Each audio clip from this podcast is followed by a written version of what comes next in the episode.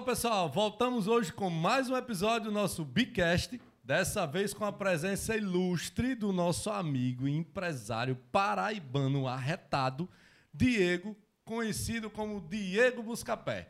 E é isso aí, hoje temos uma co-participação de Jadson. Valeu, brother, bem-vindo. O microfone tá caindo, mas valeu do mesmo jeito. Dá certo. Vamos para nosso tradicional brinde, que é a nossa canequinha do nosso Bicast para Diego. E aí a gente vai para a nossa rodar, a nossa vinheta, para o nosso intervalo aqui, enquanto nós abastecemos as nossas canecas. Já já está com ele também, então a gente volta já.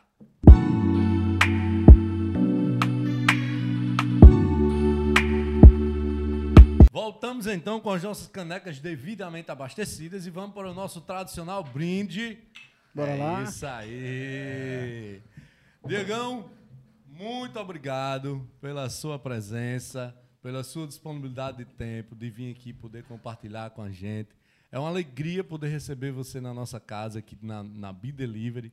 Então, desde já eu já quero começar agradecendo pela sua aceitação ao nosso convite, cara. Cara, eu que agradeço. Eu fiquei muito lisonjeado, muito feliz, porque a gente vem do chão, né? Vem, vem do zero, como tenho certeza que a Be Delivery nasceu, né?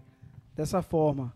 Então, para mim hoje estar participando desse momento com vocês, acho que a satisfação é minha. Com certeza, cara. A satisfação é sua, a satisfação é nossa, a satisfação com certeza de quem nos escuta também, porque é, a gente conhece a tua história, conhece o, o teu jeito, a gente conhece o, o que você vem conquistando todos os dias e isso com certeza vai servir ali de inspiração para todo mundo. Jadson, meu irmão, obrigado também por ter aceito o nosso convite, compartilhar. Tô sabendo que você trouxe uns negócios bacanas aí pra gente debater e vai ser massa. Vai ser bem legal, cara. Massa. Vou começar, Diego. Eu ouvi dizer que você já foi entregador.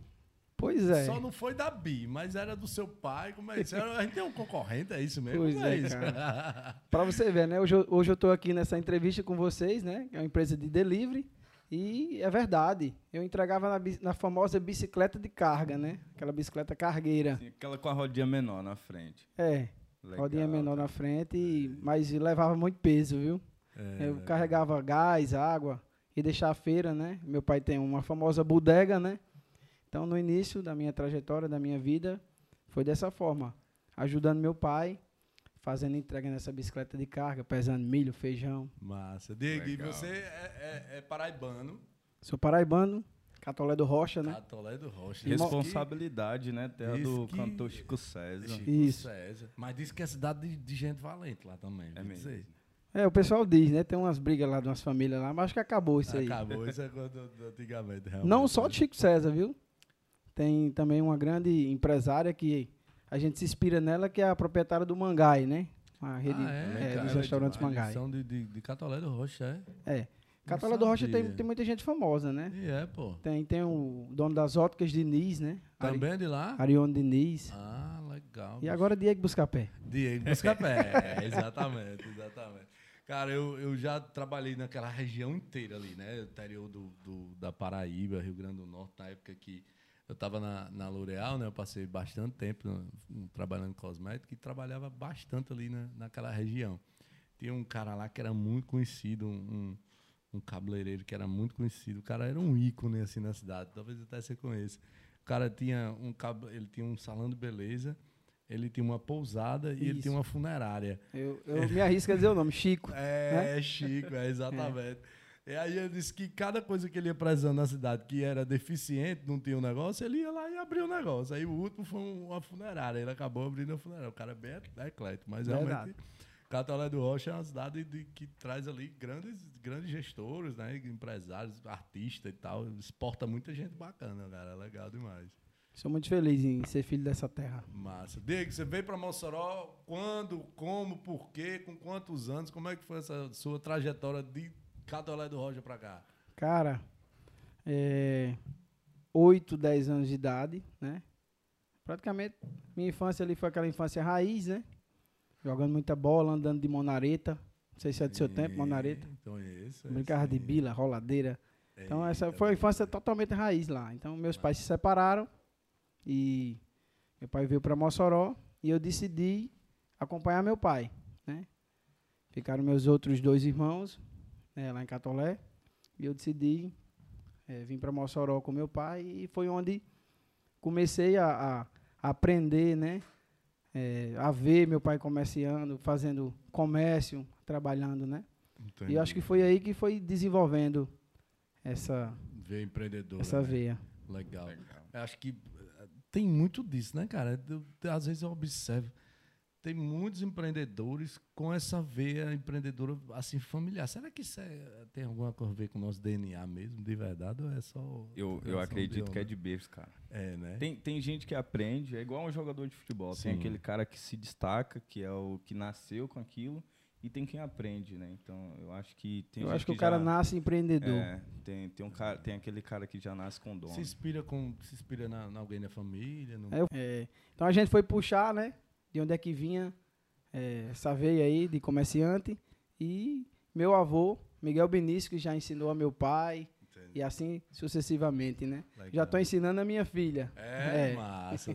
Que legal. uma, uma mini empreendedora já já. Massa, cara. É, Maria Isis. Quero até mandar um beijo, um abraço para ela. Massa, massa, Diego. Ei, Diego, e aí você veio para Mossoró, seu pai já empreendia lá em Catolé do Rocha, não? Sim, meu pai, é, como eu falei, meu pai aprendeu com meu avô lá, né? Não cheguei a ver isso aí, muito novo, criancinha e tal. Mas meu pai também já foi muito, já era muito batalhador. Meu pai mexia na construção civil, Entendi. já tinha algumas casas no tempo de dificuldade, no tempo difícil mesmo, mas meu pai já construía, né? Era mestre de obras, Entendi. Né? então já tinha essa noção de, de, de fazer negócio. Bacana. E aí resolveu vir para Mossoró por quê, assim, Diego? Na, na Então- época, cidade maior? Não, teve a separação, né? Sim. a separação do- dos meus pais.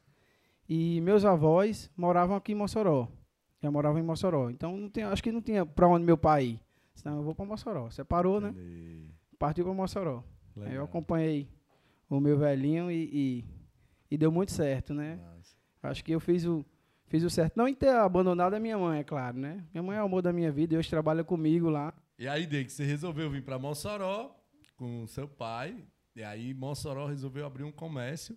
Que nesse comércio existia delivery. Isso foi em qual ano, bicho? Cara, vamos lá, acho que 2008, 2008. Por aí. Era comum fazer delivery nessa época? era aquela famosa entrega, né? Você vai deixar na minha casa, né? Sei. né? Quando não tinha bicicleta, levava no ombro, né? Levava mesmo. Então acho que isso aí já é bem. Já, eu acho que nasceu assim, nessas entregas. Eu acho que você deve até saber mais do que eu. Sim, um pouco da Quando não tinha bicicleta, o cara levava no ombro. Sim, Então meu pai era bem famoso lá, porque assim, os grandes supermercados já iam deixar em casa, né? sei. Mas como meu pai não tinha carro, não tinha é, é, essa, essa modalidade, né? Eu ia deixar na bicicleta de carga mesmo. Legal. Isso, cara. você com o quê? 15 anos? Por aí, 14. Mas já, já era. Já aguentava. Já era uma- já, troncadinho. já aguentava levar uma feira já. É, massa, cara. E aí, a partir daí, você começou a se descobrir já como empreendedor? Ou você entendeu isso depois? Como é que se deu, assim, o fato de você... Então, já, já, já me achava comunicativo, meu pai também.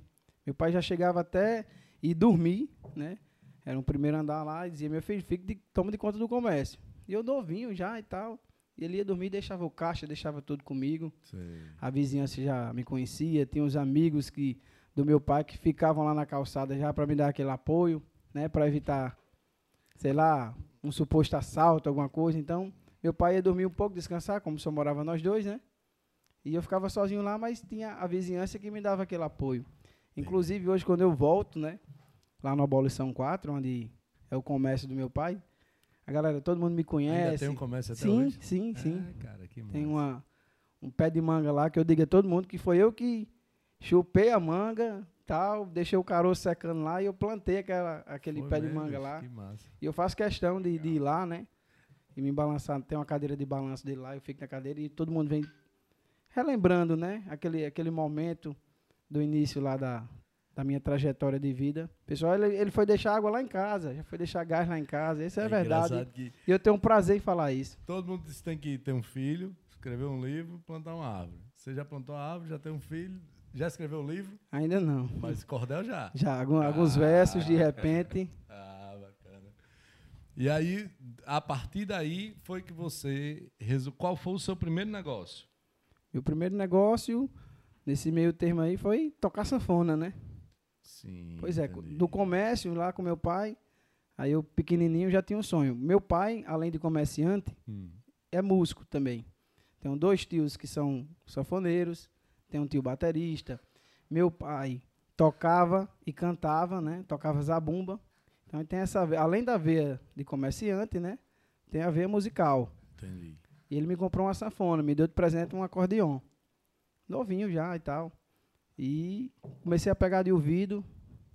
Aí já comecei a, a, a tocar a música tradicional de todo sanfoneiro, que é, que é a asa branca. É, Quando não é asa branca, é parabéns pra você, né? bem. Pois é, ele me deu essa sanfona de, de, de presente e eu meti o dedo.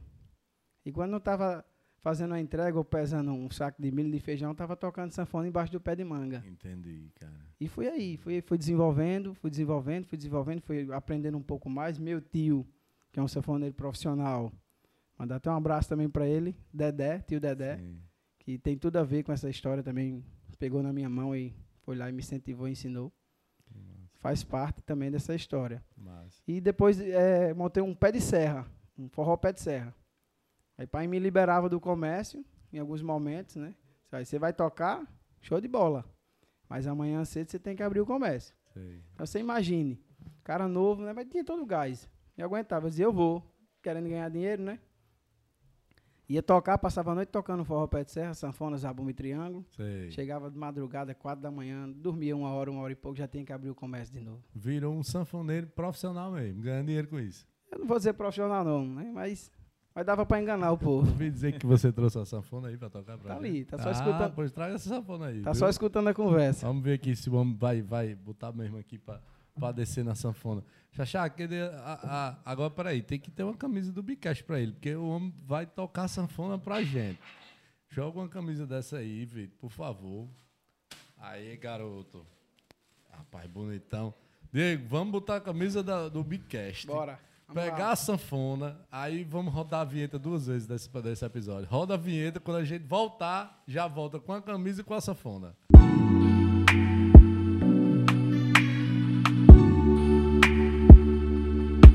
Pessoal, voltamos agora com o nosso Bicast. E aí, Diegão já tá com a sanfona aqui preparada. Diegão, manda brasa aí, que eu quero ver você tocando esse sanfonado. Vai lá.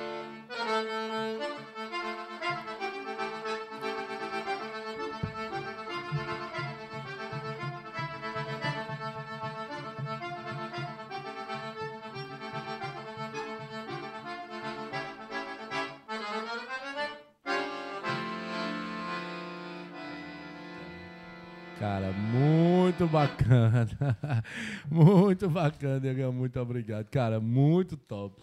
E é muito gostoso, né, cara, o som É da verdade. sanfona já. Porra, É, um- muito suave o som. é- O cara é profissional, velho. é diferente mesmo.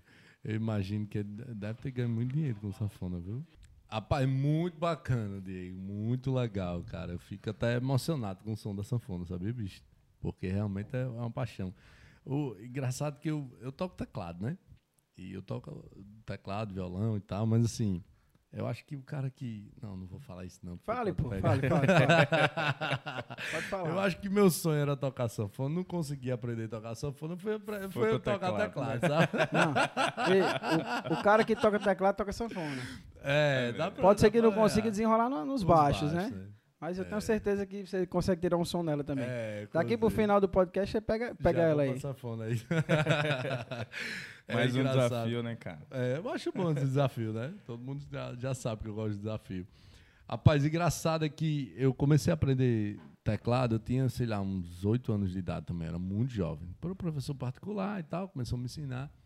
Mas, eu, na verdade, eu brinquei aqui do sonho ser a sanfona, mas o meu sonho sempre foi violão. Sempre, sempre.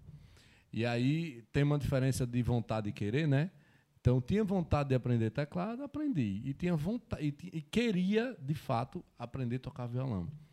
E aí, eh, eu não tinha violão para aprender. Na época, era muito difícil. ah, Essas, era só revistinha e tal. Era, não tinha acesso à internet, como a gente tem hoje. Tem vídeo aula, tem tudo. Muito prático para você aprender, Uhum. né? E aí eu, eu ganhei de presente de um tio meu um violão sem corda. Sem corda, sem os trastes, sem. Era só o corpo do violão. Ele, na verdade, ele tinha desmontado, lixado para né, vernizar e, e, e, recompor o violão, tastarragem e tudo. Ele me deu só o corpo do violão. E eu, mas eu, tinha, eu queria tanto aprender a tocar violão que eu consegui juntar dinheiro e comprei uma revistinha. Casa da Revista, comprei uma revistinha, ensinava as posições e eu comecei a aprender a tocar esse violão nesse violão sem corda. Só que aí é o seguinte, eu tinha um teclado, e aí vamos lá, vamos supor que na revistinha dizia que era um Mi menor. Eu fazia o Mi menor no violão, uhum. aí tocava aqui no teclado para me entender que ia dar o mesmo som, entendeu? Então, na minha mente, eu processava o som ali que eu estava fazendo no teclado, e como se fosse fazendo na posição que eu tinha no, no violão. E aí comecei a aprender dessa forma. Entendi. E aí eu tenho um tio que toca violão, é, e aí ele, um dia eu fui para casa dele, cara, minha assim não toca violão. Ele disse, não, você é muito pequeno ainda, não sei o quê, deixa os dedos crescer mais e tal, tal, tal.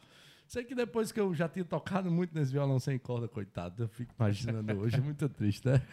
E aí, depois que eu já estava quase fera no violão, fui pra casa dele, ele me prestou o violão dele. Eu comecei a tocar sozinho, do lado ele ficou, cara, como é que você aprendeu a tocar violão? Eu disse, não, eu aprendi num violão que tá lá em casa. Sem corda. Sem corda.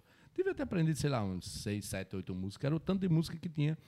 E a, detalhe, ainda tinha uns patrocínios nessas revistinhas que vinha as músicas que eram conhecidas e tinha música que era desconhecida. Aí você tem que ligar para a rádio, pedir a música, botar para gravar. Poder sair acompanhando. Para poder sair acompanhando. Porque você não, não conhecia as músicas, né? É diferente. Hoje tem Spotify, você bota lá, tchau, né?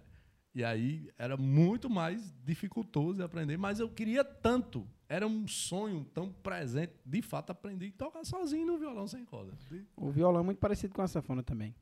O violão aqui a gente tava fazendo uma festa, né? Pois é, se tivesse um violão. Imagina todo mundo curte o violão, todo mundo tem vontade de, de tocar. É. Digão, aí você foi tocar na banda no, no trio Pé de Serra. É.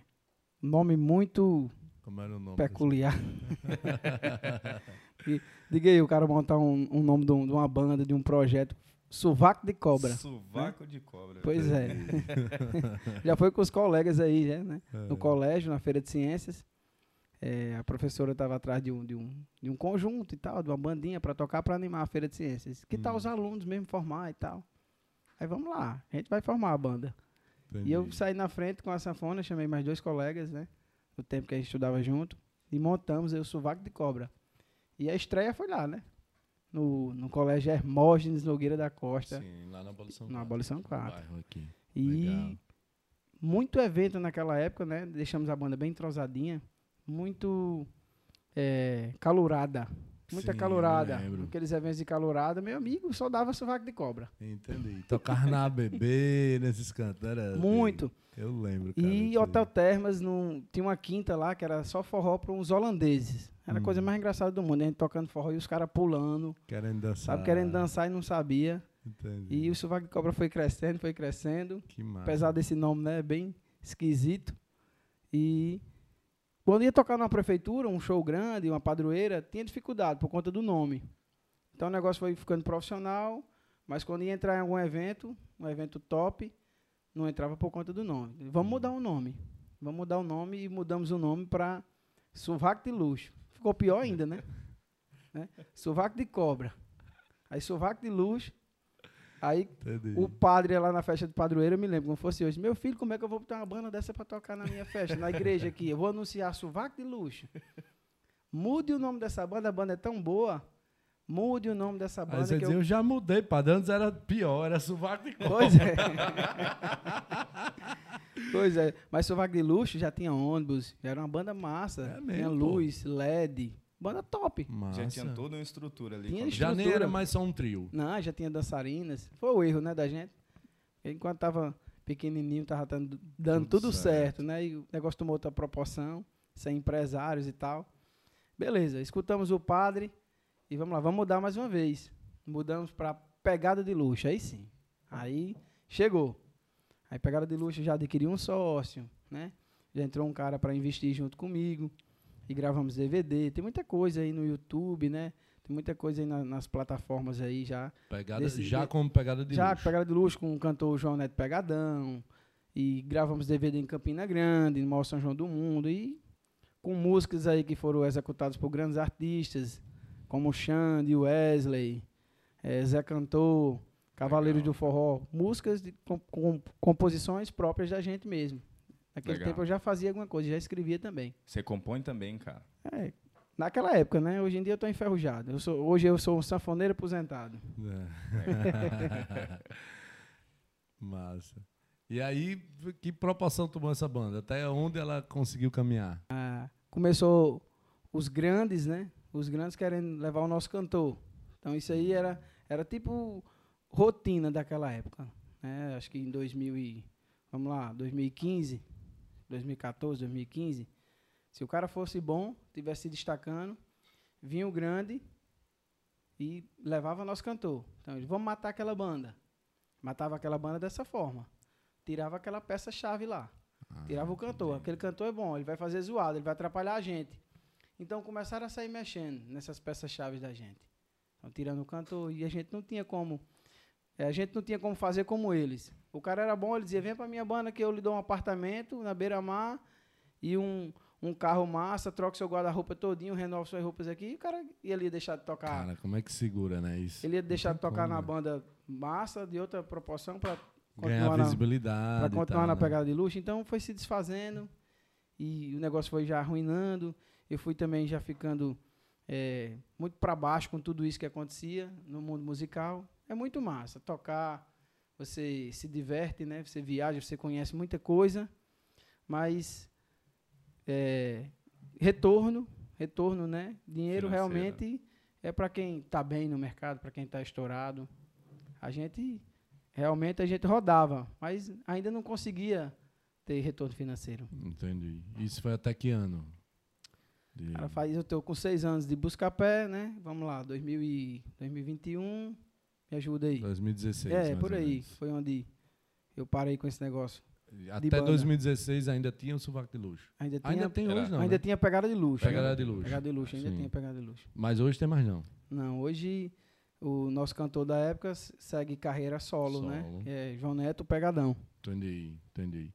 E aí, em 2016, você resolveu, cara, peraí, o negócio aqui não tá dando muito bom, eu tô patinando aqui, e aí eu vou tocar outro negócio. Aí você resolveu fazer o quê?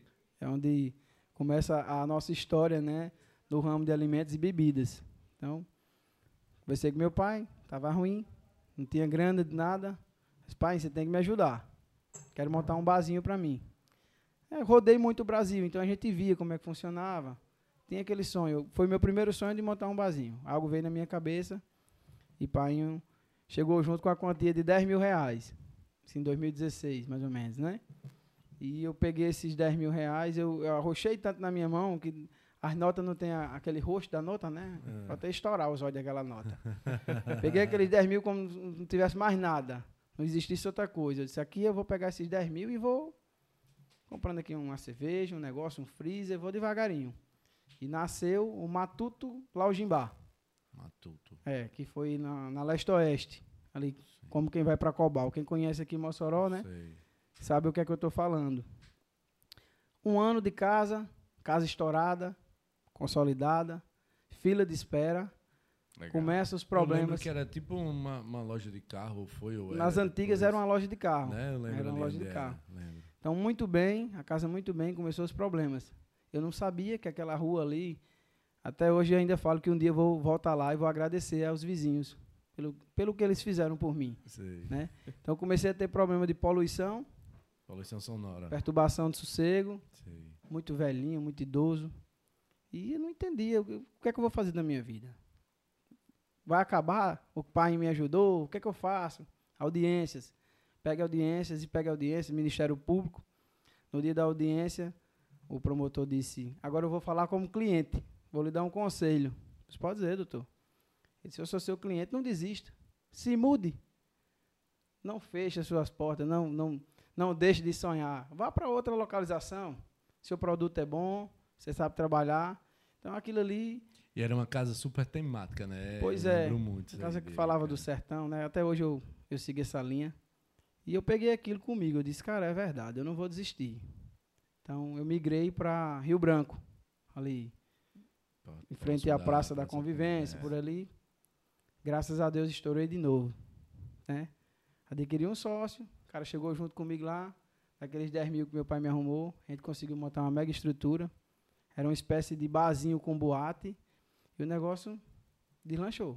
Massa. Deslanchou e o pessoal, quem é esse Diego? Quem é esse cara que tá fazendo essa zoada? Esse cara que veio, que ninguém sabe quem é. Porque aqui em Mossoró é muito assim, né?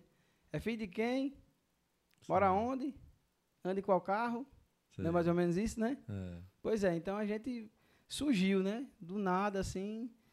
E o pessoal já esqueceu que era o sanfoneiro, né? Quem é esse cara? Sim, Porque no- na banda sempre quem se destaca mais é o cantor, né? Pois é. Aí o sanfoneiro acaba fica meio ali no, no back e aí não, não tem no- né, tanta. Isso, então. Matuto, Rio Branco, sucesso também.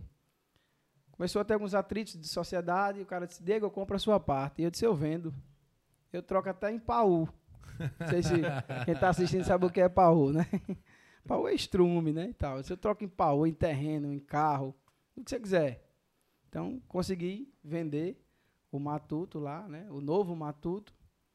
Peguei aquele dinheiro e não sabia o que ia fazer. Juro para todos vocês que estão assistindo, não sabia o que eu ia fazer. Passava na João da Escócia e tal, aquela escuridão, né? e tal, não tinha nada assim. Isso não- foi qual ano, Diego? Agora, recente, né? 2017, né, Nicolas? 17.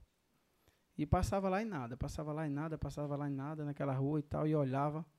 E vi um ponto. Certa vez eu vi um ponto na esquina, era uma loja de colchão e tal, bacana. Eu disse, bicho, aqui dá um barzinho top. Tenho certeza que dá. Liguei, o cara da imobiliária veio lá, me mostrou. Você tem grana? Eu disse, não, não tenho grana não, cara. Não, porque isso aqui só dá para uma casa grande, não sei o quê, para quem realmente tem visão. Não, mas eu tenho interesse, eu tenho interesse no ponto. E o cara me subestimando, né, e tal. Sei. Se eu tenho interesse no ponto, quero montar um projeto e tal, gostaria de conhecer o dono da casa. E ele me levou até o dono da casa. Massa. Que hoje eu sou muito grato até hoje, né, que é seu Luiz Mendonça. Sei. Tenho o prazer de falar o nome dele. É E ele foi um cara que acreditou né? em mim, né? Acreditou em mim e disse, você quer montar o quê? Eu disse, assim, assim, ah, tal. Aí ele disse, você tem como pagar alguns meses antecipado de aluguel? Eu disse, tenho. Tinha vendido, né, um negócio lá e tal. Eu disse, eu pago seis meses de aluguel ao senhor. Aí o velho ficou doido por mim. Quando eu falei pagar seis meses, o velho, ah, é com você mesmo que eu vou fechar o negócio. É, é todo- Fechei. E hoje nós somos grandes amigos e sou muito grato por tudo que ele fez na minha vida. E o Buscapé hoje é uma referência, né, na E aí cidade. nasceu o Buscapé. Buscapé Buddy. Bud. Restaurante Buscapé Buddy. 2018. 17. 2017. 17. 2017. E qual que era a proposta inicial do Buscapé Bud? Proposta Cê- inicial. Essa inspiração veio de onde? Você viu em algum canto, eu vou trazer, vou fazer assim. Como é que foi o assim, a montagem do projeto? Eu já vinha com essas histórias de matuto, né? Matuto, matuto. Eu não podia já montar o matuto. Eu já tinha vendido o matuto. Se, o que é que eu posso fazer aqui para seguir a mesma linha? Que é a linha que a gente entende, a linha da culinária regional, do rústico. Cara, o que é que pode ser o pai do matuto? O que pode ser o pai do matuto é o Buscapé. O Buscapé é um cara de origem camponês, um camponês humilde, que também, além de ser isso aí, na, nas pesquisas que eu fiz, ele também é um, um fogo de artifício, o Buscapé, né? É, A origem do. Buscapé é um fogo de artifício. É um que tem no- tipo um- um- um- uma festa temática, é Isso. isso que, que Isso, isso. se solta e entendeu? E também tem aquela história da família Buscapé. Acho que todos vocês, alguém de vocês já assistiram aquele filme lá, né? É. Então eu tentei trazer alguma coisa eh, nordestina com moderno. Foi onde eu coloquei o Bud. Bud é, é uma gíria inglesa, né? Bud é amigo, parceiro, camarada, colega, né? Então, restaurante Buscapé Bud. Legal, cara. Massa. E a ideia do projeto era que fosse um restaurante, aí você pensava que podia ser uma boate, ou que era. Como é que você pensava? Não, eu já estava Era- cansado de, de, de boate e tal, das festanças. Aí minha mulher disse, a gente monta de novo, a gente continua na área. Agora, não coloque festa, pelo amor de Deus. Aí eu disse, vamos fazer o seguinte, você fica com a área do restaurante, eu lhe dou o restaurante e eu fico com a área do barzinho. Entendi. E assim nós fizemos. Né? Foi mesmo, cara. Hoje em dia ela, ela toca a parte do restaurante, do alacarte, do buffet, né? Legal. E eu Seu fico- braço direito, no caso. É, acho que é os dois. os dois. É o direito e o esquerdo. E aí eu, eu toco o deck, né? Aquela parte lá do entretenimento lá fora, com a música ao vivo. Entendi, entendi.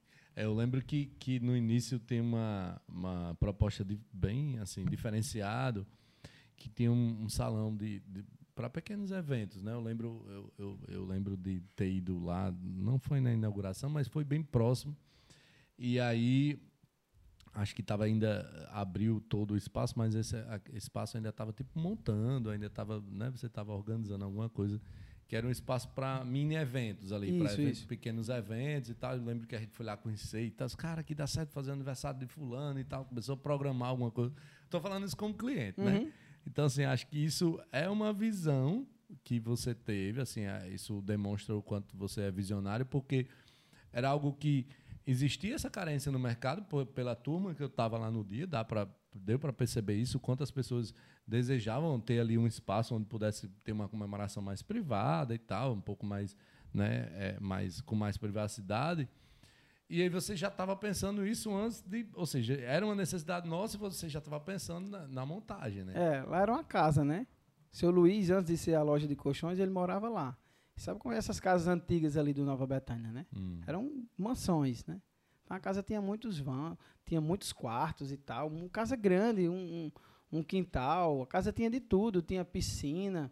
Então a gente saiu vendo, rapaz, isso aqui pode, pode ser uma área só para eventos, para aniversário. Aqui pode, pode ser um salão para buffet. Então a gente já, já projetava isso na mente. Entendi. Quando eu entrei lá, eu já fui dizendo assim, parece né, história mesmo, mas não, é verdade. Quando eu entrei, eu disse aqui pode ser uma varandinha, um deck bacana Aqui pode ser um salão, aqui pode ser um, um então local você que fez reserva. o projeto. Isso. Foi mesmo, cara. Sempre foi assim, o pessoal chega e diz, os arquitetos daqui, eu disse, Diego e Juliana. A pessoa, quem são? Eu disse, Diego sou eu e Juliana é minha Mas tem a ajuda do, dos arquitetos, é claro, também, né? Para desenvolver pelo menos as plantas, né? Para poder dar Mas a ideia é sua? Sempre a ideia é minha e de Juliana, né? Entendi. E das pessoas mais próximas que convivem com a gente. Né? Vai dando ali um, né, um insight e tal, vai vendo isso. alguma coisa diferente num canto ou no outro. E aí, Diego, outro ponto. Eu lembro também que não, não tinha ali aquela parte do buffet, né? Não, não era self-service, né? Assim, era mais à la carte, ou, ou, funcionava já durante o dia, eu acho, né? O, o self-service no então, início. Quando nós começamos, já, já, já, fizemos o buffet, né? Porém, não deu tão certo. Porque para o almoço pegar aqui em Mossoró é difícil, hum, essa parte entendi. do dia. E eu, eu me lembro como se fosse hoje, eu, eu fiz o combinado com minha esposa, como eu falei, eu, eu fico com deck, com área externa e você fica com o restaurante. O restaurante dela dando fraco. Fraco, fraco, todo dia ela chorava. As pessoas não queriam ficar lá dentro, não queriam ficar lá Não, é, no não deck. O deck era muito gostoso. Era não, é muito gostoso. Ela fazia o buffet né? e quase todo dia perdia o buffet. E ela trabalhava com carne na chapa. Hum. Né? E assim, a carne na chapa é diferente da carne no carvão, né? Nós, nós sabemos aqui que existe uma grande diferença. É. A carne feita no cavão, no espeto, é, tem outra marmorização. E ela ficou com essa, com essa parte e, da, dava prejuízo. E eu cheguei para ela e tive uma sacada. Eu disse, minha filha, vamos fazer um rodízio de carnes. Vamos comprar uma churrasqueira e vamos fazer carne no espeto. Então, quando a gente teve essa sacada aí de fazer o rodízio, foi onde o restaurante, a parte dela começou a girar, começou a dar certo. Legal. E, e eu continuei com, continuei com aquela parte lá fora, externa. Legal. Falando em carne, cara, período pós-pandemia aí, ou ainda dentro da pandemia, carne aumentou 17% relacionada ao, ao ano anterior. Como você lida com isso? É, você aplica isso a, aos seus clientes? Você Mas é um desafio isso aí, né, bicho? É, você, como você lida com, com esse aumento que, que sofreu num, num dos principais produtos que você fornece hoje é, lá? Principal insumo, né? Pois é, diminuiu um pouco, né? Aquele lucro da gente, né? É, e a gente está dando continuidade com o mesmo valor, porém agregando em outros pratos.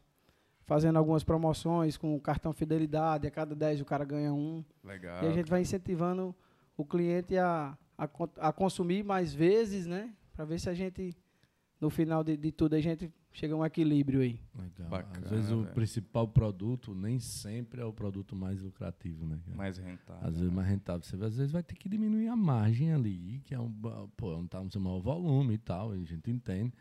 Não é o que, né, a gente, assim, não é o mais o cenário mais ideal, mas às vezes é o cenário que é possível se fazer. Eu acho que isso serve inclusive aí de, de insight para a galera assim, porque às vezes a pessoa se prende muito a margem que você tem naquela precificação. geral, sei lá, eu tenho uma, uma margem de 30% numa precificação geral na minha empresa. Beleza. Só que tem aquele determinado produto que não dá aquela margem.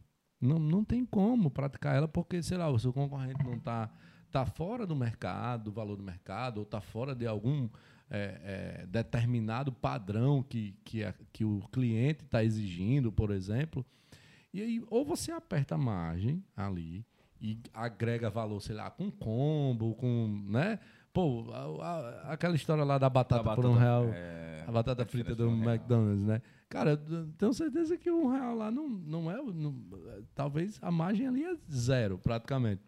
Mas o que ele está levando em consideração não é a margem zero do um real lá da batata frita ou dois, eu nem sei quanto é do, aquela batata do Mac lá que eles colocam, mas muito baratinho, né? É, é tipo assim, rapaz, é 20 reais o. A média, né? É 20 reais o, o, o sanduíche e o refrigerante. Você bota a batata, é 21. O cara compra a batata. Com certeza. Né? Você me fez, me fez lembrar do meu pai. É, para quem tem comércio vai saber e vai entender o que eu estou dizendo. Meu pai vendia cigarro. Ainda vende cigarro, né? Cigarros da. Vou até falar o nome, da Souza Cruz. Hum. Pai me falava que na época eu não ganhava quase nada no cigarro. Eu disse, pai, por que o senhor vende? É porque o cigarro é o chama.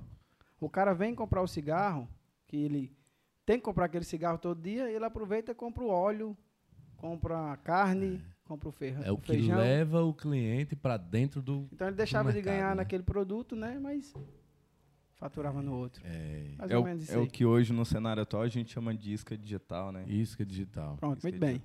É, a gente Legal. Um, é, eu acho muito bacana assim.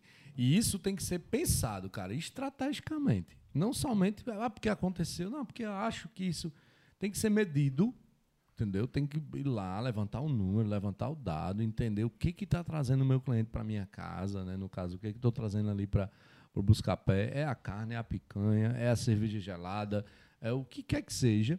E eu poder, de certa forma, diminuir a minha margem especificamente Isso. naquele item que vai trazer o cliente para dentro da minha casa e utilizar formas, mecanismos de fazer aquele meu cliente que já está dentro da minha casa a consumir outros produtos. Né? A, a verdade é consumir. é que, que existe dias de promoções, pelo menos lá no Buscapé, que a gente empata. Empata de tudo. Por exemplo, hoje, estamos com a terça do chopp. Sim, né? eu lembro então, do, A terça é do chopp né? é um rodízio de chopp, é. funciona da seguinte forma. É das 18 às 22 horas. O cara paga R$ 39,90 e bebe chopp à vontade. É. Durante essas quatro Nas horas. Nas terças-feiras, onde é que a gente vai? Busca pé. Busca pé. É então vamos lá. O cara. Eu não ganhei dinheiro no chopp, né? Mas o cara tá lá quatro horas. Sim. Será possível que ele não vai comer um, sei lá, um, um bolinho de carne de sol, uma tripa, um filé com fritas, não, um petisco, é, né? Não é possível. Então, você perde ali, mas ganha ali. Você sempre está movimentando a sua casa, a sua casa sempre está cheia. E acho que é por aí. E o seu colaborador não, não vai estar tá parado, né? Porque ele vai estar tá lá do mesmo jeito. Isso. Com isso. certeza. Tem que pagar a folha. O seu custo fixo, ele continua tudo do mesmo jeito, né? Lá o, o aluguel, tal, tal, tal, tá tudo. E, né? o, cli e o cliente, ele quer, ele quer estar onde tem gente. Sim. Isso aí a gente aprendeu, né? É, casa vazia não é atrativo. Cê, né? Você passa lá e você vê uma, duas, três mesas. Aí você, bicho, aqui tá muito fraco. Né? É. Não é assim? A casa é massa e tudo top, bacana, tudo lindo, maravilhoso, mas não tem gente. Aí ele vai para onde? Vai, às vezes, até para um local mais fraco e tal. Às vezes mais caro. Mais caro vezes, né? e tudo assim, sem segurança, mas tá lotado. É, é verdade. É? É. Então, gente chama gente. Aí, gente chama gente. Aí. E, e, aí vem aquela história que nasceu primeiro, o ovo a galinha, né? Porque tá. se, gente chama gente, quando não tem gente, quem é que vem Cara, é um desafio, viu? Essa questão de bar não é fácil, não, bicho. Mas aí parece que é uma coisa, o comércio é interessante, né?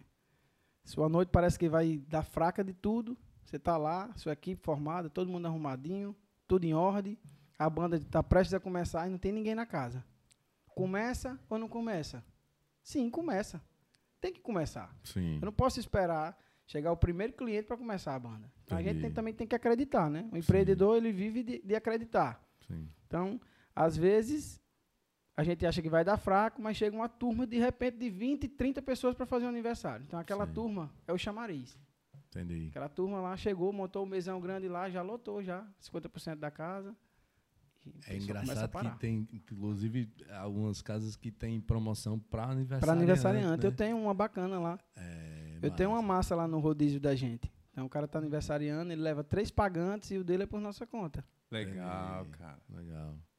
Isso é. muito bom, isso é muito atrativo. É, porque o cara nunca vai comemorar aniversário sozinho, né? É muito difícil. Venhamos Cara, a gente tá falando do Buscapé, velho.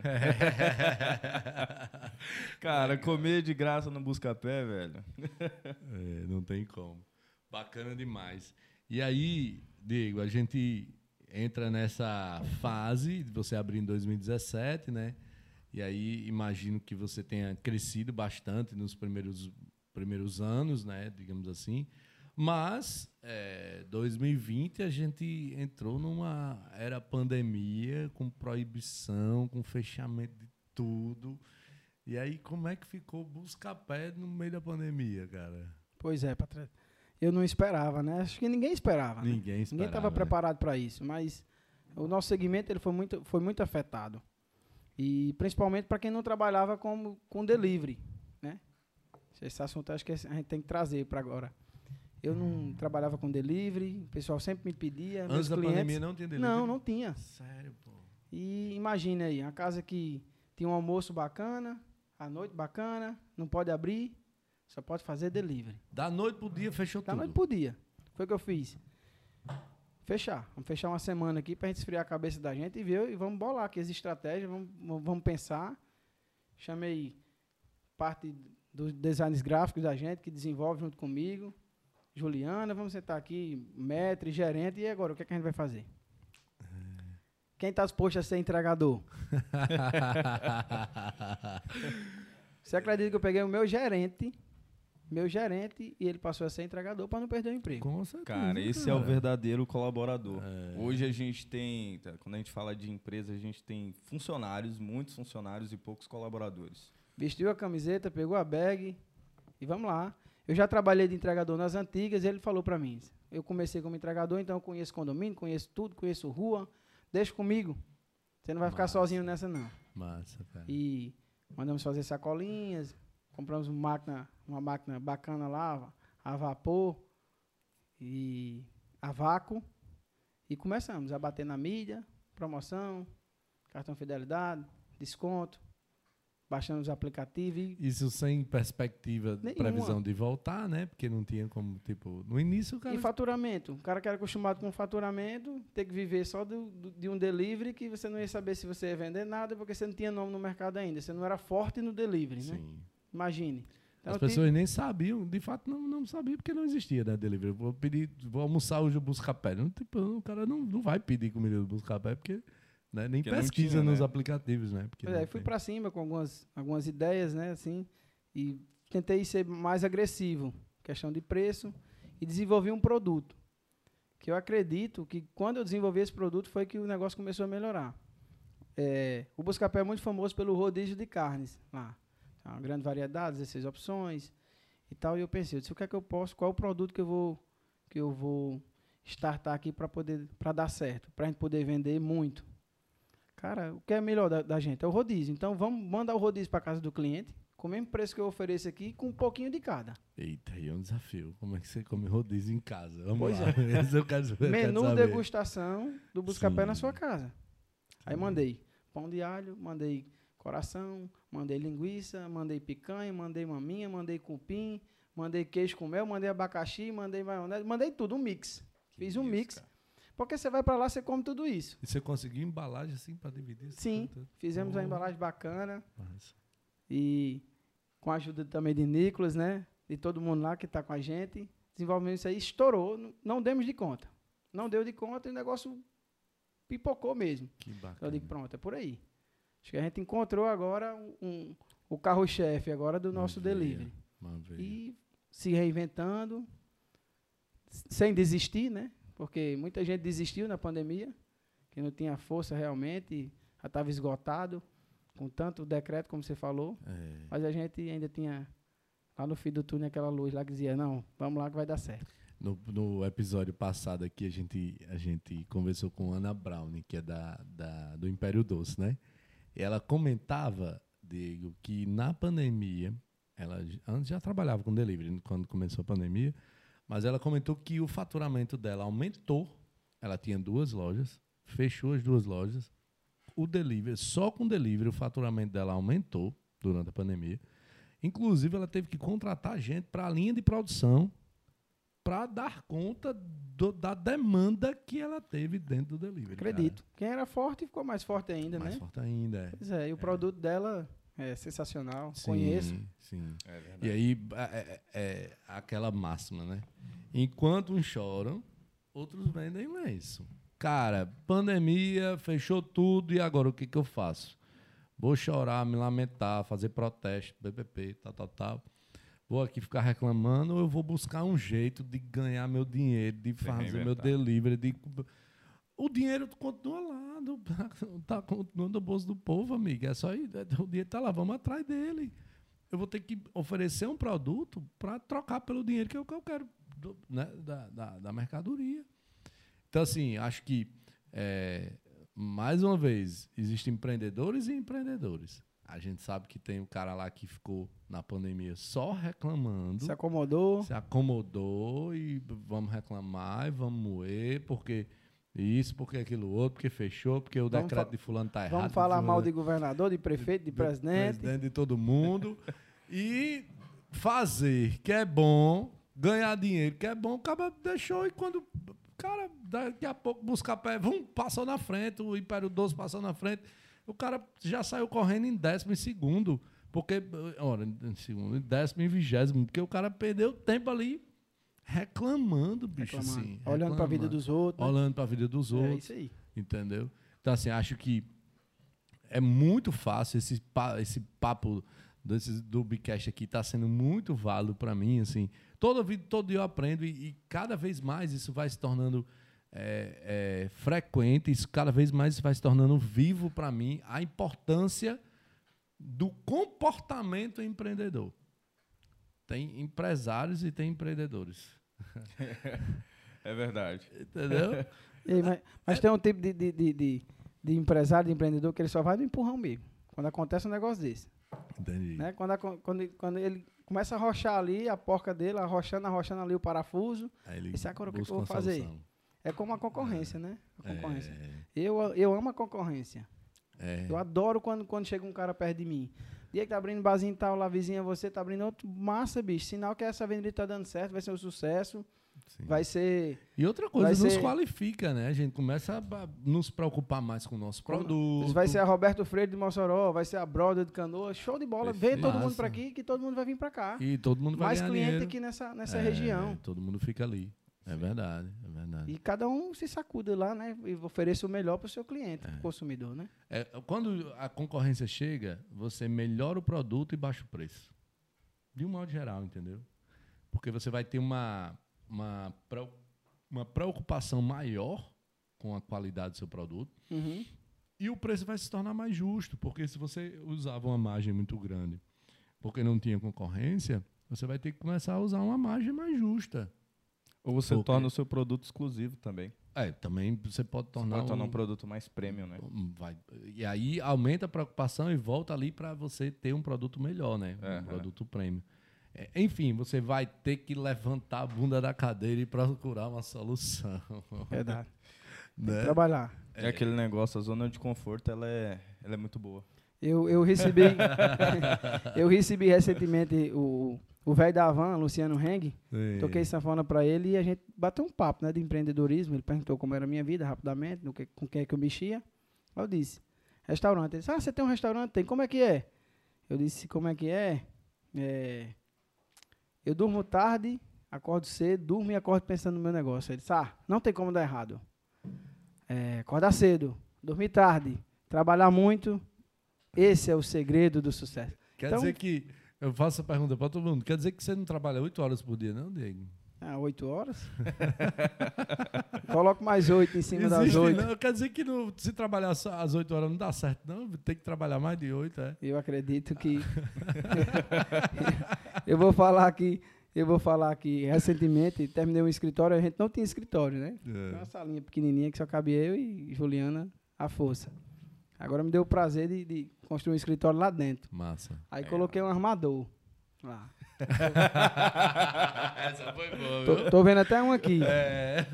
Aí todo mundo, pra que isso, esse armador? Eu disse, não, cara, isso aqui eu vou ter que. Agora eu vou ter que dormir aqui. Alguns dias eu vou ter que dormir aqui pra aguentar o rojão, a casa cresceu. E eu tenho que estar mais presente aqui. Cara, você tem que viver. Não, mas eu vou viver. Vai chegar a minha hora de viver. Sim. Então, Legal. tenho 34 anos, eu acho que eu né, cheguei onde cheguei. Não. É graças a Deus, é claro, mas a, a nossa luta, o nosso trabalho, a nossa dedicação de, de dormir pensando e acordar pensando naquele projeto lá. É, Thales Gomes, E ele dormir, fala... e, dormir, e dormir agora lá dentro, né? Que é Sim, do- pensando, literalmente, né? né? E dormindo lá dentro. Lá dentro. Thales Gomes fala o seguinte, que todos os dias a gente tem que... Pode estar aqui, Xaxá. Chegou o pedido aqui do Buscapé. Chegou Manda um presente legal, As- já Aquela zoadinha lá, né? Do dinheirinho aí. É. Vamos já abrir aqui pra gente ver o que, que veio de bom aqui pra gente. Thales Gomes diz que tripa de porco. Temos um amigo, recebido do Buscapé. Temos um recebido do Buscapé. Thales Gomes diz o seguinte, que todos os dias você tem que acordar pensando e dormir pensando numa em- uma forma de uma empresa quebrar a sua empresa.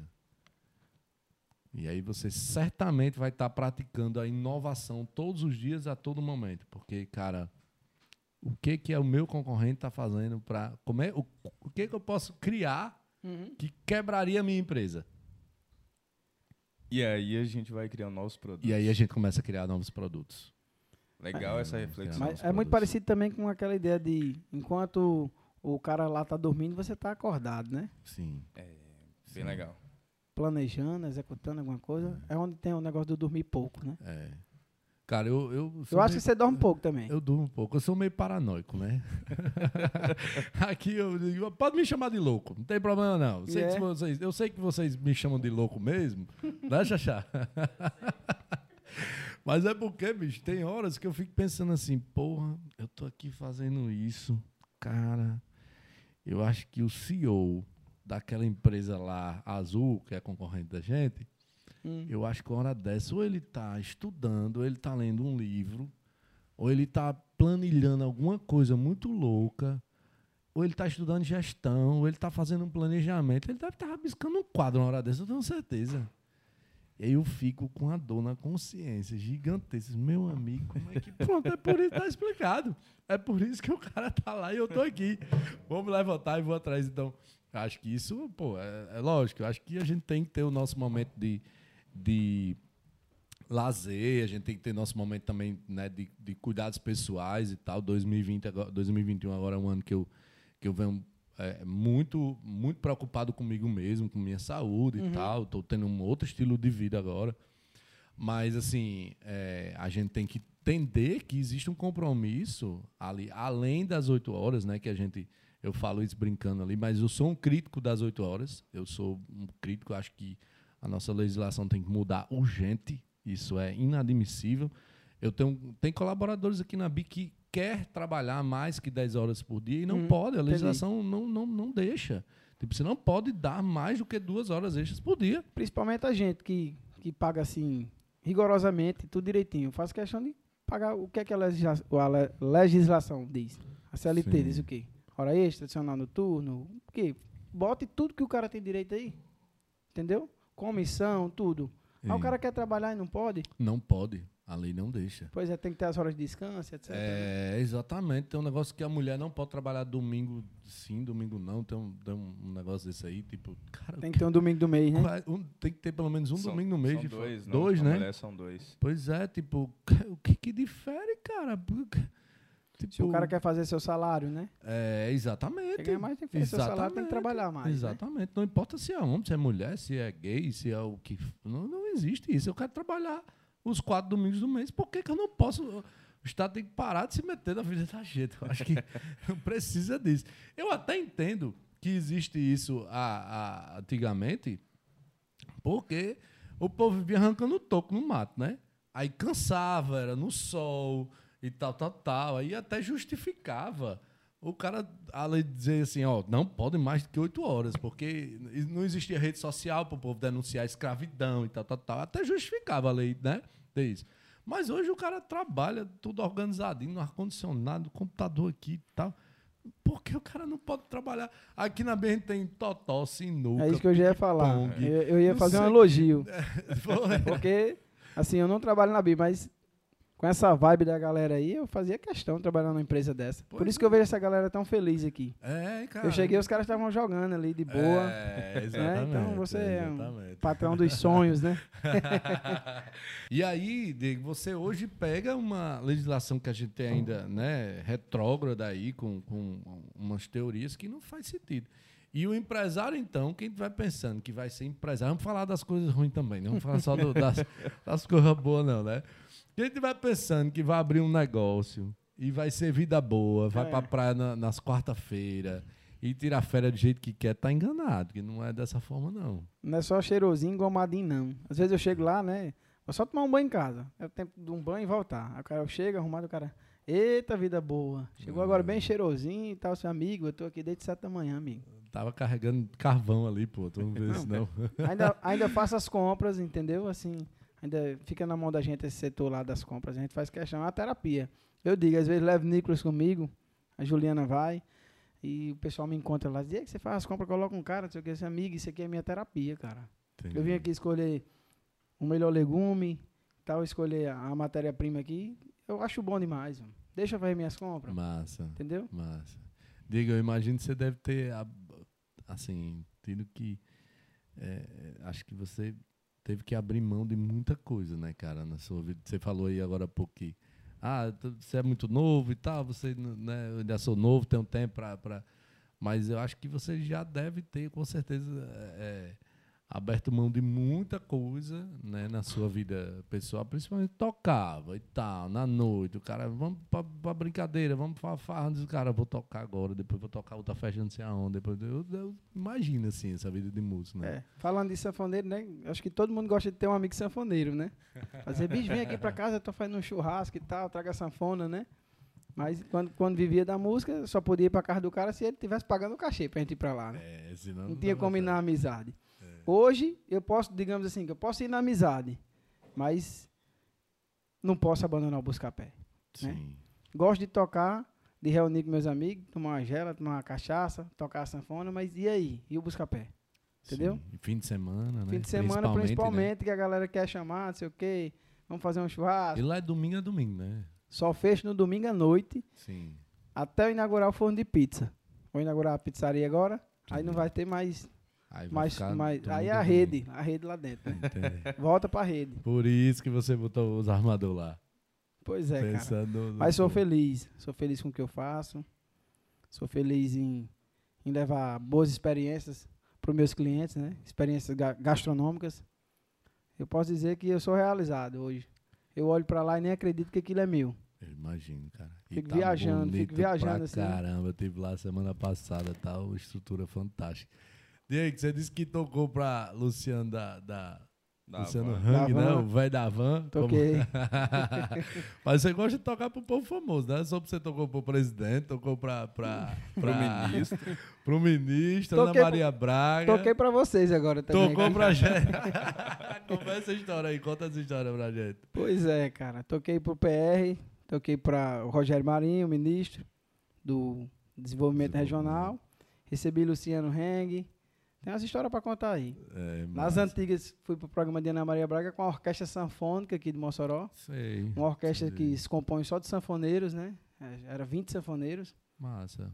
Então, vocês precisam dar uma sacada depois. Imagina aí, se o cara gosta de um, um- uma sanfona, né? Já é legal. Sim. Imagina aí 20 Que isso, cara. ao mesmo tempo, né? Cada um fazendo Uma voz. uma voz, né? Massa, bicho. Tá, os duetos é a coisa mais linda do mundo. E a gente teve esse, essa Vocês honra. tocaram em Ana né? Maria Braga, eu sabia não. cara. Representando E Mossoró. como é que foi com, com o presidente? Como é que foi essa, essa história aí do, do, da Cara.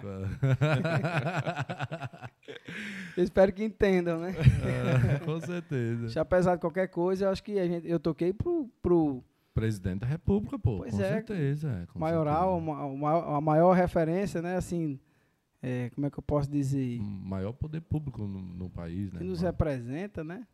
Apesar de, de ser esquerda ou direita, Não importa. mas eu, eu toquei pra. Vai, vai ficar pra minha filha, né? Para meus filhos e tal, essa história aí. né, que eu toquei para ele. Tava lá, fui, fui assistir lá, entrega de umas casas e tudo. Aonde? Aqui em Mossoró? Aqui em Mossoró. Sim. Não tinha nada planejado, nada acertado com, com político nenhum Foi e tal. ano? Foi ano passado. Sim. Foi ano passado.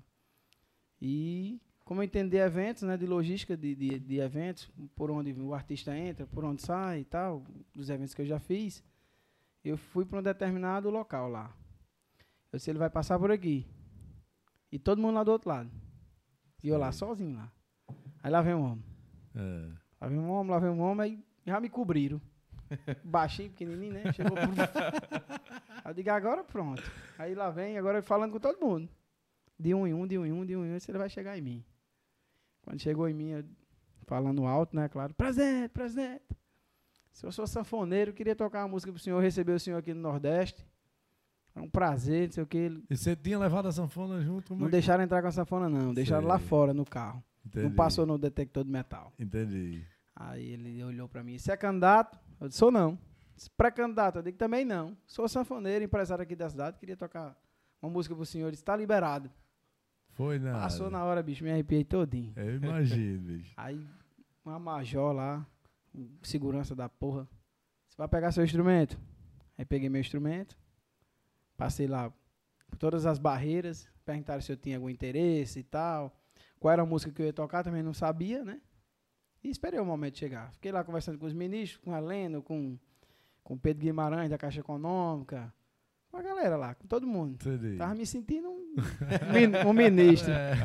É. Legal, cara. E os caras tudo admirados com essa fone, olhando e tirando foto. Aí me apresentaram. Quando me apresentaram, e ele disse, toque aí Luiz Gonzaga pra mim. Tocar Asa Branca de Luiz Gonzaga. Eu digo, aí é do lado que eu me deito.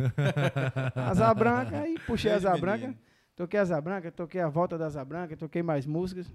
Foi mesmo, Passei em nove canais abertos aí no Brasil. E era gente me ligando tudo que era canto. Eu imagino, bicho. Terminou, imagino. fiquei lá com eles ainda, convidei aí para comer uma buchada de bode lá, em- lá no meu restaurante, feito por minha mãe, não deu certo, ficou para outra ocasião, né? Sim.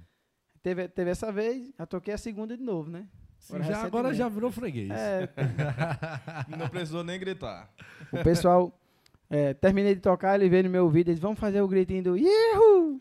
aí, aí falou no meu ouvido umas coisas, né? Depois se você assistir, você vai ver. Aí o pessoal É. pergunta, Diego, o que foi que ele falou no seu ouvido? Aí eu disse, ele disse que o sonho dele era ser sanfoneiro. E Hum. eu disse a ele que o meu sonho era ser presidente da república. Legal, Legal. cara. Que bacana. Que bacana. Show de bola. Rapaz, eu acho que essas histórias é que a gente é, va- leva pra nossa vida, né, pô? Porque tá massa e aí vem, né? Vai, deixa de legado ali pro, pros nossos filhos e tal. Cara, meu pai foi lá, tocou pro. Pois Pro é, independente que presidente. fosse Temer, Lula, Bolsonaro, sim, sim, não eu importa. tocaria para qualquer um. Sim, sim, Mostrar minha arte, né? sim. Mostrar, E a dom. valorização da, da arte que receber uma autoridade, eu acho que é Sim. muito importante. eu acho bacana também. Imagina o cara tocar pro Papa, né? Também. Sim. Seria bacana. Também. Seria legal. é. Também, também. Inclusive teve algumas oportunidades assim, né? Tipo, quando ele veio, teve vários cantores que se apresentavam sim. ele, né? Pro Papa, sei lá, Fafá de Belém. Isso, isso. Não recordo agora aqui exatamente, mas teve vários, vários cantores aí famosos que, que se apresentaram. O que, que era mais difícil? Era ser, é ser empresário ou ser sanfoneiro? Ser empresário, com certeza, né? É, sanfoneiro, a gente faz o que gosta também. Empresário, hoje eu sou realizado, como eu falei. Mas você imagina aí, é, você tá passar a noite com uma sanfona pesada de 12 quilos ali no seus peitos. Quando der duas, três horas, ela fica para 24. Eu e vai né, aumentando, e a bicha é pesada. E quando você termina a festa que você vai prestar conta, o cara vai dizer, a festa foi fraca. Não deu nada. É mesmo, bicho. Aquele famoso fumo, né? É. o manga. Ô, manga. a, galera, a galera usava isso, não era, patrão? Isso aí eu lembro de, ah, pai, fulaninho levou uma manga. Aí, Aí quando um dia recebido a, a bufunfa. Mas é sabe? verdade, era desse jeito. A gente terminava de tocar e ia lá prestar conta pra festa, foi fraca, infelizmente. Já tinha tocado mesmo, né, já. Então, sanfoneiro é... A sanfona é o amor da minha vida, né? Eu cuido da minha sanfona do jeito que eu cuido da minha mulher. Eu acredito, cara. Mas assim, só pra tocar com os amigos hoje. Nada, nada muito profissional, não. Pra tocar pra vocês aqui, na hora que quiserem, pode Sim. chamar. Eu sou, sou, sou o louco do instrumento musical. Tenho vários instrumentos musicais, né? Eu tenho seis violões, tenho um ukulele, tenho guitarra, tenho uma, uma porrada. Acho que eu Já tenho- dá pra montar um estúdio.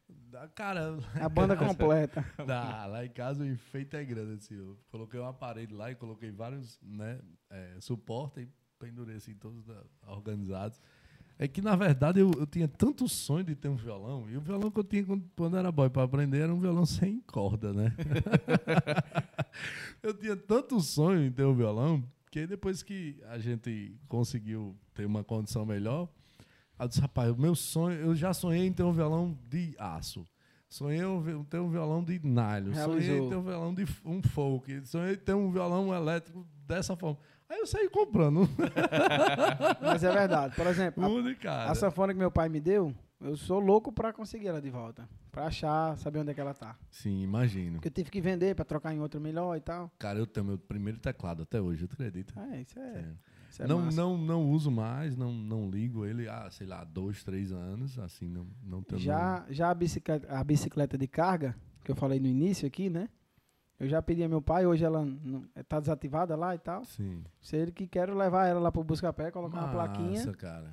e dizer que o proprietário daqui e tal, o Diego, começou a empreender, a trabalhar. A vida dele começou nessa bicicleta. É aqui onde tudo começou. É, mais Sim. ou menos isso. Entregador de delivery do Mercadinho. Alves, Mercadinho Alves. Mercadinho, Alves. Diego, pode dizer, É, pode dizer, vai, manda. Marqueteiro, empreendedor, músico, é, como repentista, poeta, É, né? Ainda temos o, ainda temos o repente. Ainda que a temos gente o ainda não repente. explorou, viu? Cara, como, como é administrar tudo isso? É louco, é chamado de louco. Eu também acho que eu sou, sou, sou chamado de louco pelas pessoas que me rodeiam, né? Assim, é chato, né, Nicolas? Chato, louco, avexado, alvoroçado. Então eu, eu, eu sou tudo isso, né? E faço alguns versos de improviso quando tenho tempo, né?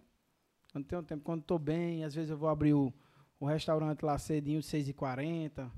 Aí chego lá e faço alguns versos, sai alguma coisa da mente. Mas precisa estar com a cabeça boa, né? Sim, inspirado, né? É. Inspirado. Tem Pra algum, escrever. tem algum que você consiga contar pra gente aí? Algum que você goste, bacana, seu ou de, de alguém, enfim. Tem, tem sim, pô.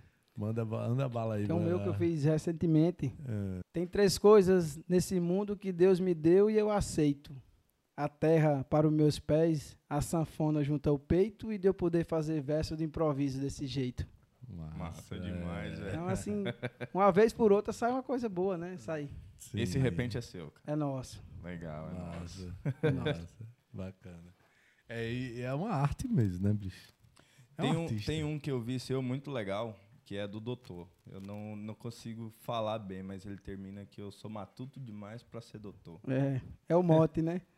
Eu sou sabido demais para ser matuto e sou matuto demais para ser doutor. Entendi. Legal. É bacana. Muito bom também. Qual é a sua meta profissional hoje? De o que, que você almeja? Onde é que você quer chegar? quero chegar, eu quero abrir, né? Eu quero abrir mais, mais restaurantes, né? Quero Vamos dar, ter dar- dar outros continuidade. Queria, quero deixar redondinho daqui de Mossoró. Deixar organizado, formar minha equipe, que é o mais difícil, acho. Você como empreendedor sabe que formar uma equipe boa, que lhe represente, que seja parecida com você. Eu sempre digo isso lá, quando eu vou contratar. É, eu converso com o cara, procuro entender como é aquela pessoa e peço que o cara seja que vista realmente a camisa da empresa. Mas também eu peço que ele que ele seja parecido com a gente. Se você já viu eu tratando alguém mal, você já viu eu fazendo isso e aquilo de errado? Não. Então, Com certeza. seja parecido com a gente, seja parecido comigo, seja parecido com minha esposa, com um cara que está comigo desde o início, de três anos, que está sofrendo junto com a gente, que você vai ficar aqui, cara. Você vai trabalhar junto com a gente. Seja parecido com a gente e aí que vai dar certo. Então, montar a equipe é um desafio, né? A gente sabe que, que falta material humano qualificado. É o maior desafio, Diego? Posso dizer, posso dizer que sim. Hoje, não, hoje, porque assim, ganhar dinheiro é uma arte, né? Acho que depois que você engrena ali, que você aprende, eu acho que sou capaz de montar outro restaurante numa capital, Teremos então buscar pé fora do Mossoró? se Deus quiser. Se Massa, Deus quiser, Deus permitir. massa. vamos dar continuidade aí, é meu sonho, né? Quero levar o Buscapé pra. vamos ter Buscapé como franquia ou unidade própria fora aí? Não pense em franquia ainda, não. Não, né? Pense em, um- unidade própria mesmo. Massa, legal.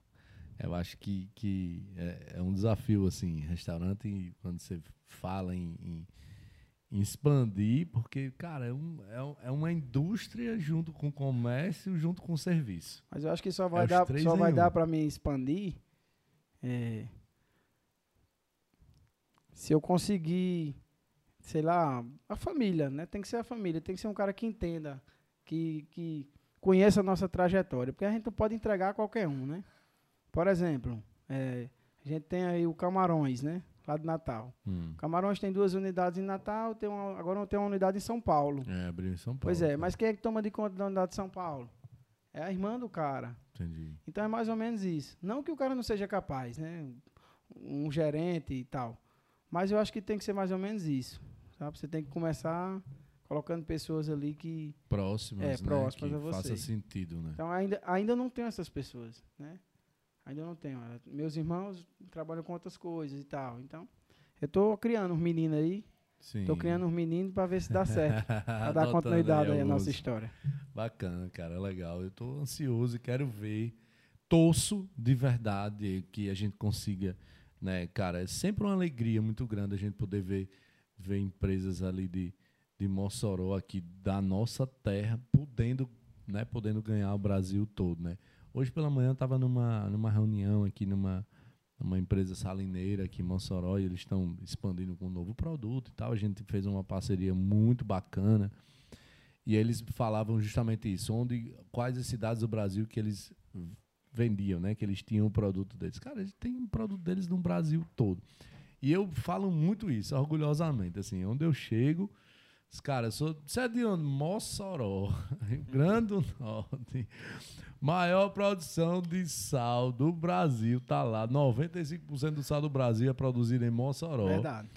Embora seja envasado em outras cidades, embora seja né, já industrializado ali, mas a produção em si acaba saindo muito daqui. A grande quantidade sai do, do Rio Grande do Norte. E aí, é, eu estava justamente conversando com, com a galera lá dessa indústria salineira e, e comentando o quanto isso era benéfico para a nossa cidade, o quanto isso traz, inclusive, inspiração para as pessoas daqui. Cara, é possível. A Big Delivery cresceu, se organizou, expandiu, está no Brasil todo. Ah, né, como tive hoje lá nessa indústria salineira, tal, tal, tal, tá no Brasil todo. Buscapé, Mossoró, hoje ah, tá, cresceu, tá gigante, lindo, restaurante top. Hoje é um complexo gastronômico, né? Já não é mais só, não é mais um restaurante. Você tem que mudar o nome, viu, Diego? É verdade. Complexo Gastronômico Buscapé, porque lá tem de tudo. Inclusive ficou as áreas meio separadas, assim. Ficou tipo, tem um espaço kids lá para criança, é um espaço mais fechado, o cara quer tomar um vinho. Tem uma baladinha lá com a musiquinha, tem um espaço da família. Cara, ficou top. Gostei da propaganda aí. Vou querer, vou querer essa imagem aí, esse, esse spoiler aí. É, Pra poder divulgar. com certeza. E falo isso como cliente, né? Obrigado, obrigado. Então, assim, quero muito poder chegar amanhã, sei lá, numa grande capital, até São Paulo. Cara, eu buscar pra ele lá de Mossoró. Esse cara é meu né? amigo, entrevistei É, ele. né? Ô, rapaz. Imagina aí, né? Tá no nosso Bigcast, Diego Buscapé. Mas é possível. Com certeza. Foco, né? Determinação. Sim, eu falo muito aqui. Foco Acordar, fé. acordar cedo e dormir tarde. Acorda cedo, dormir tarde. Não trabalhar oito horas. Tá ouvindo aí, tá ouvindo aí, né. Jato? Não trabalhar Ah, horas. fa- faz quanto tempo que eu não trabalho oito horas? Cara, é, Eita! já está com a gente aqui quanto tempo, já? Nove meses, velho. Nove meses. Nove meses. Faz nove meses que ele deixou de trabalhar oito horas por dia. Não, cara, muito antes. Antes da Bio eu era empreendedor também. Ah, É, sim. Eu tinha minha própria empresa lá. Infelizmente, sofri com a pandemia por conta do meu público. Sim. Era um público idoso, então quando a pandemia chegou, foi o público mais afetado, né? Sim. Então, infelizmente, eu tive que abrir mão. E aí veio a Bi, cara. Engraçado que eu não queria, né? o Clisman, que é um colaborador nosso, estava até no Bicast passado. aí. Ele me procurou, velho, vamos pra Bi e tal. Eu falei, velho. Eu tava em vou. São Paulo com Tava ele. em São Paulo. Eu tava lá também, cara. Foi, né? Foi. Ele, eu vou te visitar, velho. Não tô recebendo ninguém, pandemia e tal. Tá. E aí, quando eu cheguei em Mossoró, ele, velho, tô em Mossoró, então dê pelo menos uma palestra lá na BI sobre qualidade lembro, e tal. eu Eu, falei, beleza, eu vou lá. Ele, quanto que é? Nada, cara, eu vou fazer na amizade pra você. Massa. E aí eu, eu fui convidado pra conhecer a Bi, cara. Nossa. Quando eu entrei na Bi, eu falei, eu liguei pra ele, irmão. Entrou na eu- Bia e tomou um copo d'água. Quem toma d'água da Bia? Já era. Já cara, eu era. vi cultura e falei, não, eu vou, eu vou aceitar esse negócio aí, vamos pra cima. Massa. E aí eu já não trabalhava só oito horas, né? Quando eu empreendi, eu não dormia, na verdade. Sim. E aí, quando eu entrei na BI, só continuou. Massa, cara. Massa. Às vezes, uma hora, duas horas da manhã, eu tô produzindo, às vezes manda um WhatsApp pro Thales, ó, já pensou nisso aqui? Valeu, do- meu. É Seja que bem-vindo a a, a Mossoró, né?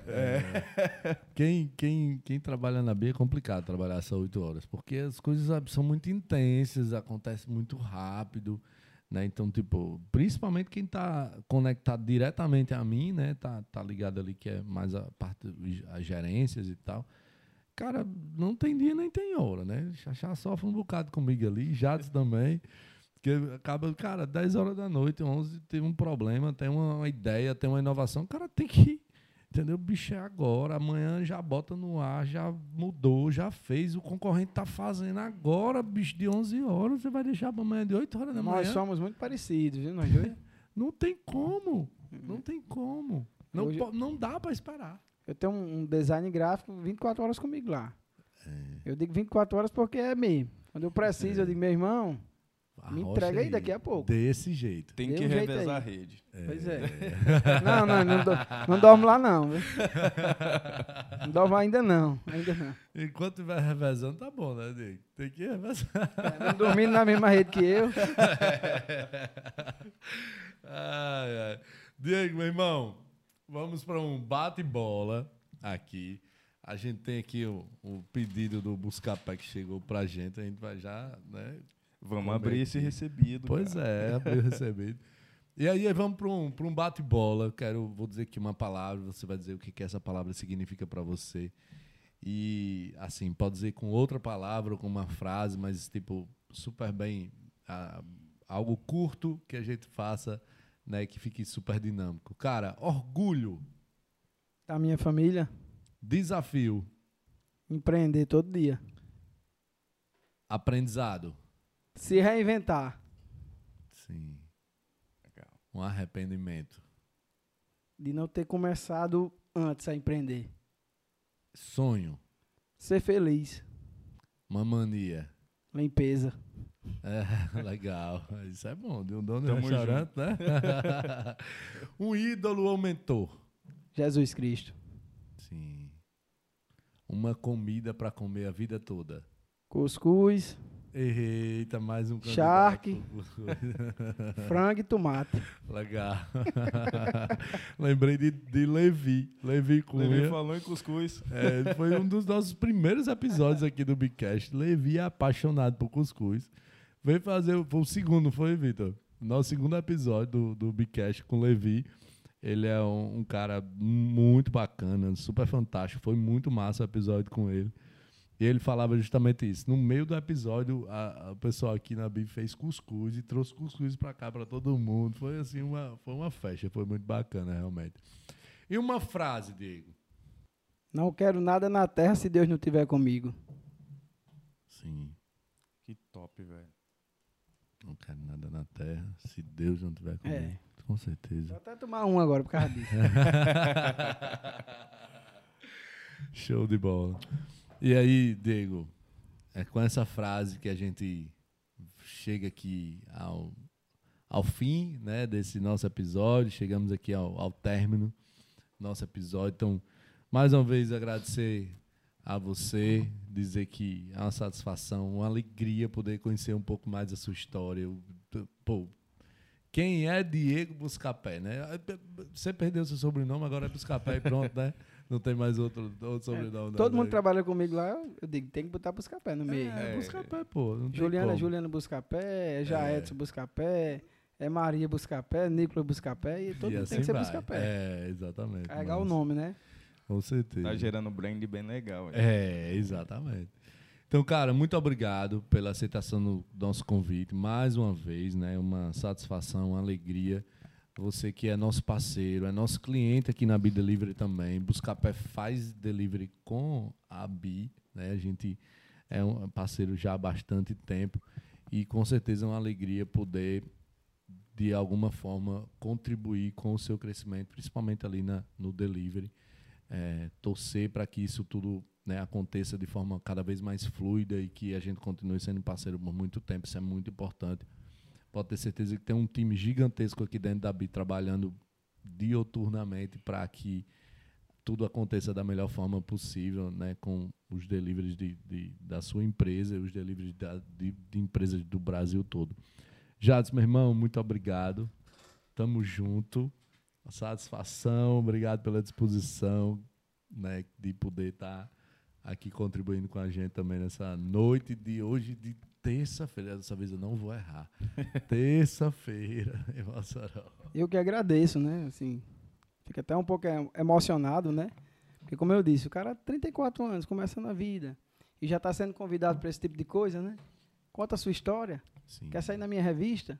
É uma inspiração, deu, né? cara. Você está entendendo? Assim, não é fácil, né? Até a gente cair a ficha, né? Assim, entender que realmente a gente está conseguindo é, inspirar pessoas, né? Assim, a dizer como foi que você fez? Me ensine isso. Que tal você me dar uma consultoria? Né? Acho que não sou capaz de tudo, de tudo isso, né?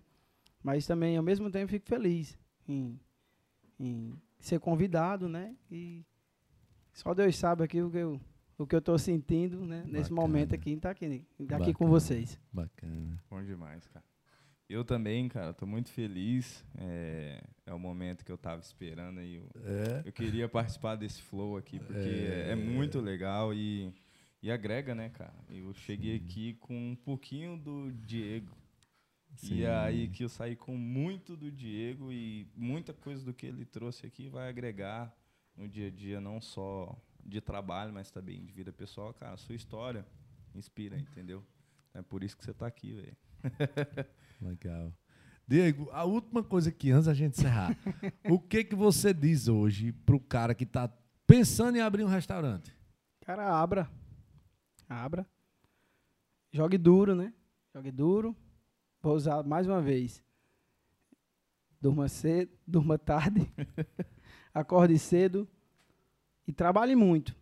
E não desista, né, cara? E não desista porque é um ramo bacana, onde você conhece pessoas, onde você se comunica com pessoas, onde você atende pessoas que você não sabe se aquela pessoa é, é um garinho, é um juiz, é um promotor. Então você tem que atender todo mundo por igual, ser sempre você, né? Sempre sorridente. E, e se, se possível, você fique na entrada do seu restaurante, cara, do seu negócio recebendo as pessoas, dando um bom dia, boa tarde, boa noite. Não tem como dar errado. Massa. Não tem como dar errado. Feedback top aí, insight, tem que estar tá lá na, na porta de entrada, né? Tem Bacana que. Tá. demais. Show de bola. Pessoal, então ficamos por aqui com esse nosso episódio. Convido você aí a compartilhar esse conteúdo, porque certamente tem alguém que está querendo muito escutar tudo que a gente conversou até agora, tudo que a gente falou e todo o nosso papo aqui, o quanto isso foi importante para você, certamente será importante para outras pessoas. Compartilhe, ative o sininho, curta, curta muito, curta lá no Instagram, redes sociais. Diego, suas redes sociais, onde é que encontra o Diego Buscapé? Arroba Diego Buscapé. Show. Instagram, então, Instagram. Segue lá e curta muito esse episódio, compartilhe que vai ser muito legal para todo mundo. Beleza? Valeu. Roda.